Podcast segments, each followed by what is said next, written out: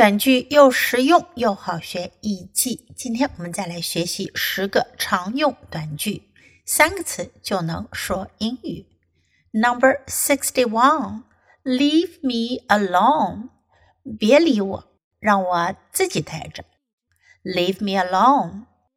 Come on, it's no big deal. Let me help. I don't want your help. Leave me alone. Come on, it's no big deal. Let me help. I don't want your help. Leave me alone. Number 62. Let me guess. 让我猜猜看，让我猜一下。Let me guess. Let me guess you are here because you thought it'd be fun to fly airplanes. Let me guess you're here because you thought it'd be fun to fly airplanes. Number 63. Let me explain. 让我来解释一下，请容我解释。Let me explain. Tom, you are late again. This is the fifth time in this month. Oh, boss, let me explain. I had a flat tire on the way. Tom, you're late again. This is the fifth time in this month. Oh, boss, let me explain. I had a flat tire on the way. Number sixty-four. Let it be. 算了吧，随它去，顺其自然。Let it be. I can't get over the way he just left me there on the street and drove off. Oh, let it be. You'll figure out some way to get even. I can't get over the way he just left me there on the street and drove off.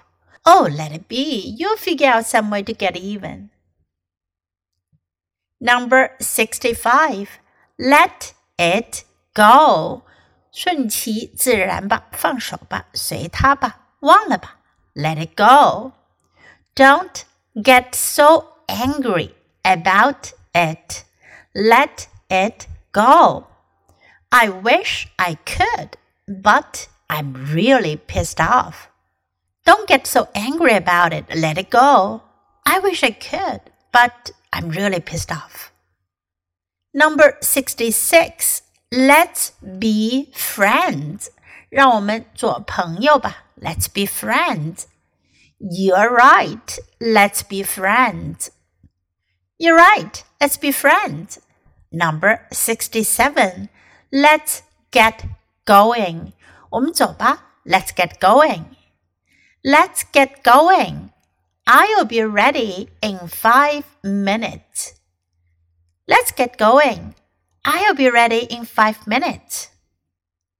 Number 68. Mind your manners. 注意你的礼貌。类似的说法呢，还有 behave yourself。这两句的意思呢，都是指注意你的礼貌举止。这两句话一般都是对孩子说的。 Tom, how can you eat like that? We're in a restaurant.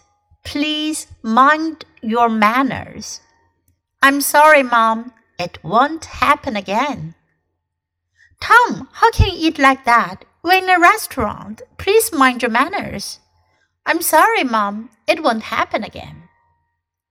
Number 69. Never give up. 永不放弃。 Never give up. I just can't seem to get the hang of playing tennis. Never give up. You can make it as long as you work hard enough. I just can't seem to get the hang of playing tennis. Never give up. You can make it as long as you work hard enough. Number 70. Never say die，永不言败，never say die. I work very hard and I still can't speak English well. It takes a lot of effort, but never say die. I work very hard and still can't speak English well. It takes a lot of effort, but never say die.